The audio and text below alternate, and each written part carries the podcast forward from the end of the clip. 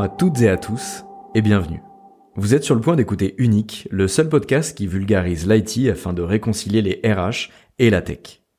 Je m'appelle Thomas Vergniaud, je suis le fondateur et formateur de l'organisme de formation Wellcode.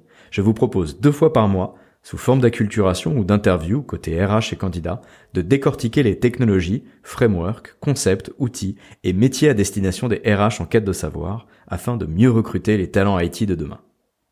Si vous souhaitez me faire part d'un sujet qui vous tient à cœur, laissez-moi un message à l'adresse mail podcast.wellcode.io. Je vous souhaite une très belle écoute. Avez-vous déjà eu le cas d'une discussion avec un collaborateur technique ou lors d'un entretien avec un candidat? Avec plein d'acronymes en anglais, vous étiez complètement perdu. Normalement, il y a un léger malaise. On hoche la tête, on fait mine de savoir, et dans le meilleur des cas, on prend quelques notes pour chercher des définitions sur Internet plus tard. Recruteur, recruteuse, le monde a évolué. Les technologies aussi. Et la crise sanitaire actuelle fait basculer les usages du numérique dans nos foyers et entreprises à la vitesse de la lumière. Il vous faut donc rester à la page, être compétitif et mieux comprendre le monde qui entoure le quotidien de vos candidats techniques. Côté recrutement, le secteur est certes porteur, mais très tendu.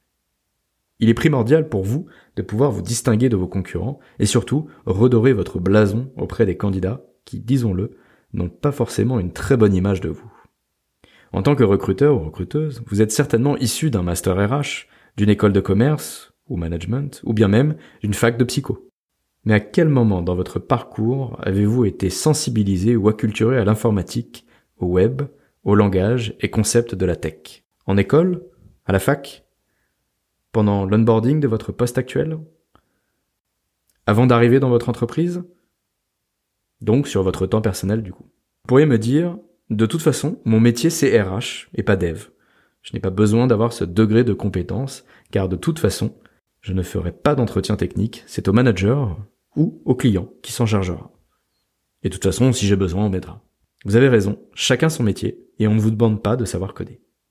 Mais lorsque vous avez besoin, comment faites-vous pour apprendre sur les sujets tech? Wikipédia, YouTube, des bouquins, des films? Vous vous faites expliquer une techno, par exemple, par votre client ou un collègue à la machine à café?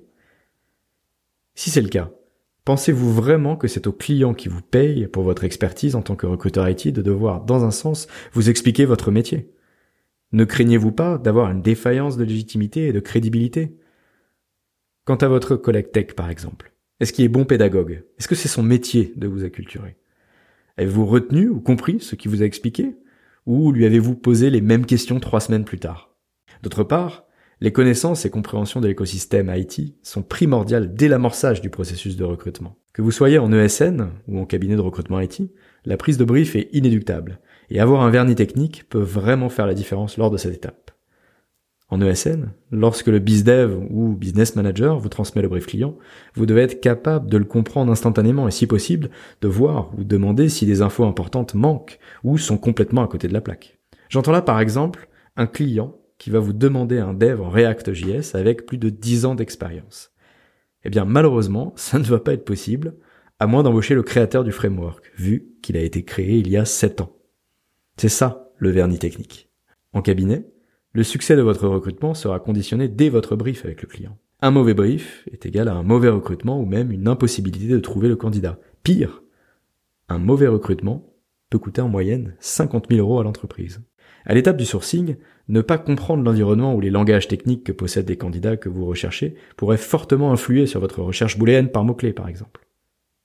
Idem dans l'étude d'un CV. Si vous devez recruter dans le domaine de l'IT, il est essentiel de s'intéresser aux technologies, langage pour être plus efficace, plus pertinent et gagner du temps. Vous l'avez compris, s'acculturer ne signifie pas maîtriser des compétences techniques, mais plutôt obtenir un vernis technique simple sur l'écosystème IT. La compétitivité et la transformation du recrutement doit surtout passer par la montée en compétences des équipes de recruteurs et non uniquement par l'utilisation d'outils. Le web, Internet des objets, l'embarqué, le cloud, le mobile, le jeu vidéo, que de catégories différentes représentant cet écosystème dont je parle. Mais par où commencer? Les métiers? Les langages? Les technos? En plus, beaucoup de définitions et d'acronymes sont en anglais, mais alors comment faire? Souvent, chaque catégorie possède un ou plusieurs langages. Alors une première étape serait de dégrossir les familles, concepts et langages en fonction du besoin et du métier. Ou bien, partez de la catégorie puis du langage, puis du framework, et pour finir sur les outils. Elle est là l'astuce. Vous cherchez dans le domaine du web un front-end, un back-end, dans une startup ou dans une ETI, et son métier serait développeur full stack. Voilà. Là, vous avez dégrossi. Alors un constat très simple, un développeur se forme très régulièrement sur les nouvelles technologies ou frameworks pour rester à la page. Il est d'ailleurs souvent autodidacte. Faites comme eux. Tout est question de langage. Nous, les humains, sommes attirés par ceux qui nous ressemblent. Imaginez la surprise d'un développeur si vous, chargé des recrutements, vous parlez son langage, ou au moins vous connaissez les grandes lignes. D'ailleurs, pour la petite information, un framework est créé quasiment tous les mois, et il y a plus de 100 langages répertoriés dans le domaine de la tech. Voire plus. Alors, allez jeter un coup d'œil au site Index TIOB, T-I-O-B-E, et sur Stack Overflow Survey 2020. Vous trouverez les URL en description dans cet épisode. Alors, ces sites effectuent des classements des langages informatiques selon plein de critères. Une acculturation digitale complète chez Wellcode traitera de plusieurs thématiques, dont Internet, les réseaux, la partie client-serveur, langage et framework, outils et process, métiers, architecture et cybersécurité.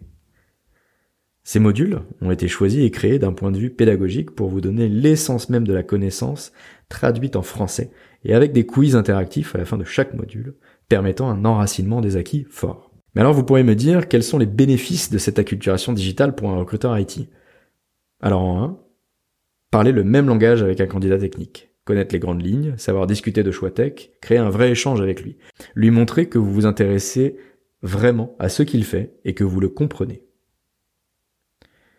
En 2, faire un meilleur brief client, car vous connaissez les enjeux et les technologies en amont, et donc par la suite une meilleure rédaction de fiches de poste. En 3, sourcing et recherche beaucoup plus qualitative. Vous savez les mots-clés tech, vous les connaissez, vous connaissez donc leurs synonymes, vous éviterez beaucoup d'erreurs. Et en 4, c'est pour gagner en légitimité et en autonomie auprès de vos clients et candidats. Et pour vous, vous allez gagner en employabilité. Alors, le tout, au bout de quelques jours en relisant les supports et autres goodies fournis lors de la formation. Mais alors, pourquoi est-il important de se former sur ce sujet? Pour développer son employabilité, rester à la page dans le domaine de l'IT, gagner en autonomie, en légitimité auprès de vos candidats, et surtout ne plus avoir peur de la tech, se démarquer de la concurrence. Une des dernières raisons serait de rebalancer votre pouvoir face à des candidats tech qui sont chassés constamment. À une époque, c'était eux qui étaient devenus des stars.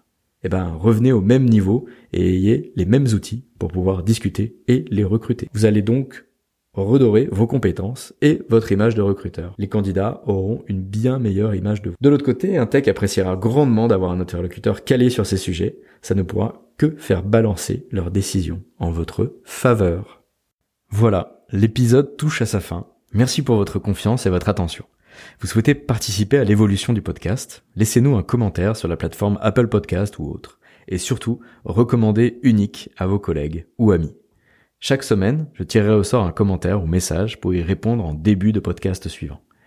Et pour plus d'infos sur les formations chez Wellcode, une seule adresse, www.wellcode.io. Je vous dis à très vite pour un nouvel épisode d'Unique.